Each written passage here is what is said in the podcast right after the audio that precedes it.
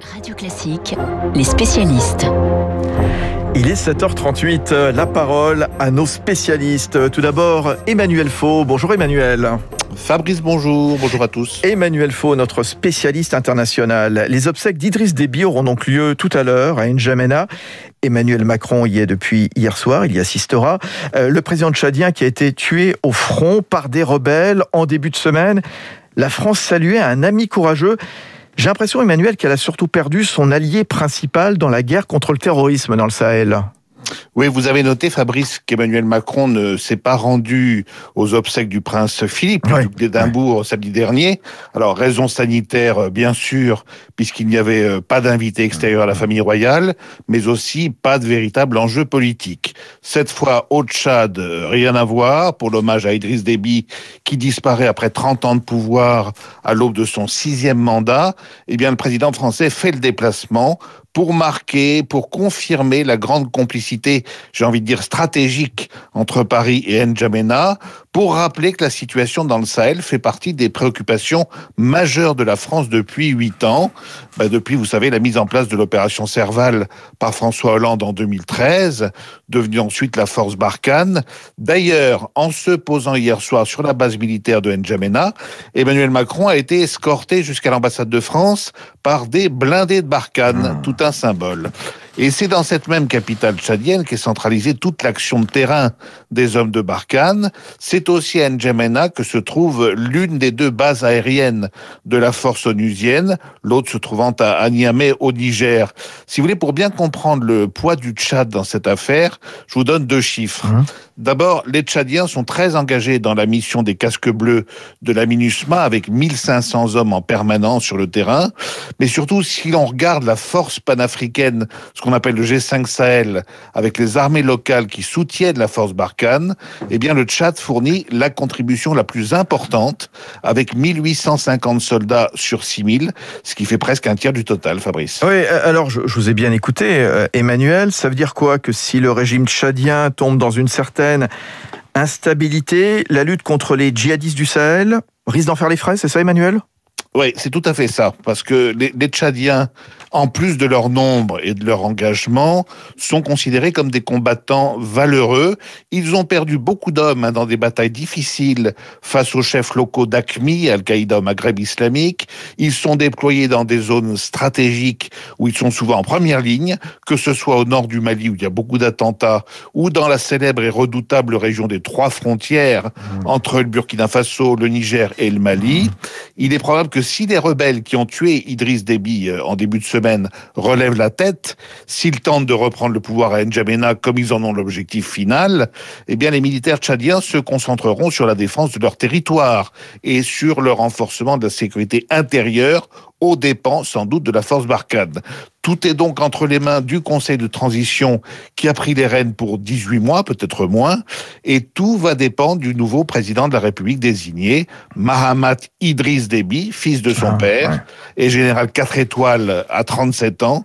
C'est lui qui décidera soit d'un repli du Tchad sur lui-même, soit, comme le souhaite la France ardemment, du maintien de son engagement dans le combat antiterroriste. Voilà, faudra bientôt bien, bien évidemment suivre euh, tout ce qui se dira aujourd'hui à N'Djamena, dans les coulisses, à l'occasion des obsèques donc du président Idriss Déby, auquel assiste euh, le président de la République française, Emmanuel Macron.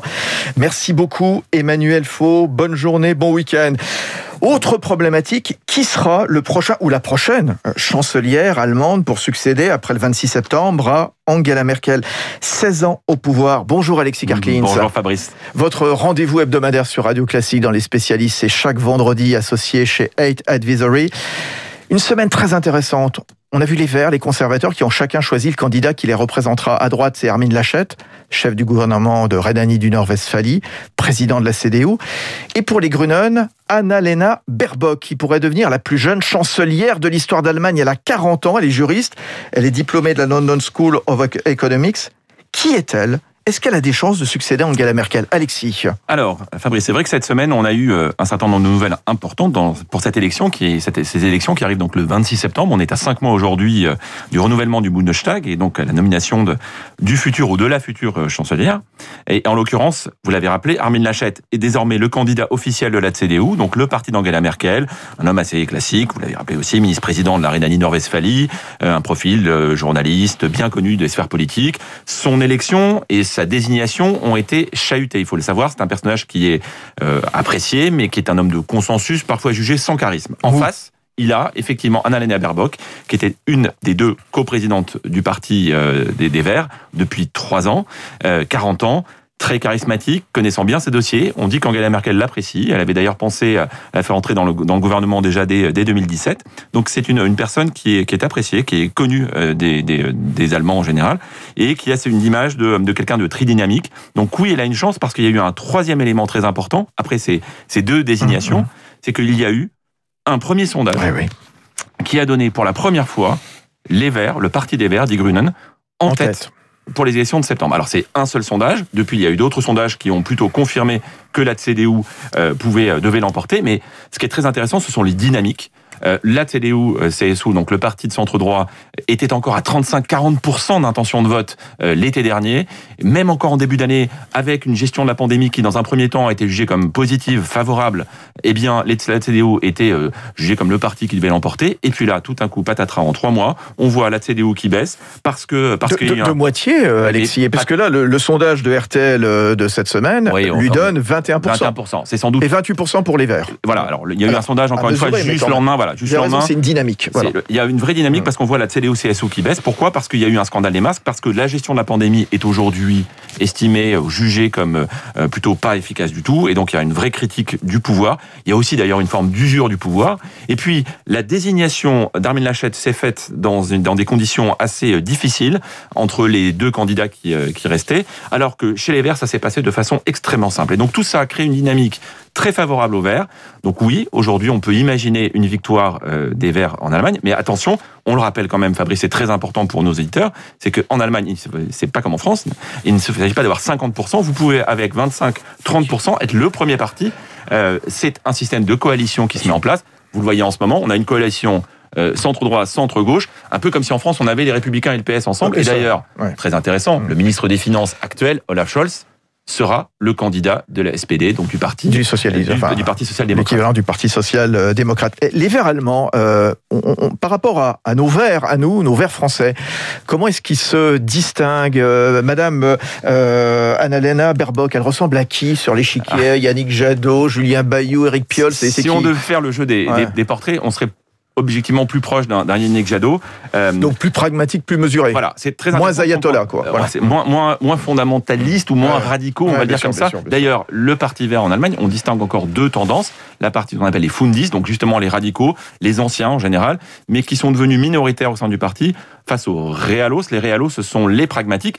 Et il faut le savoir, en fait, les Verts allemands se distinguent des Verts français au moins sur deux plans. D'abord, sur le plan politique, c'est un parti qui a désormais l'habitude du pouvoir au niveau des Länder.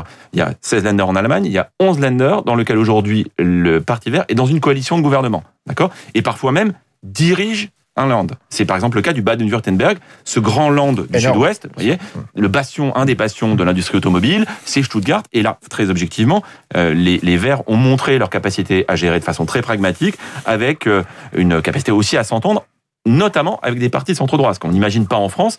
Il y a plusieurs lenders, c'est le cas de la Hesse, c'est le cas de donc Francfort, Francfort. et c'est le cas de Baden-Württemberg, donc Stuttgart.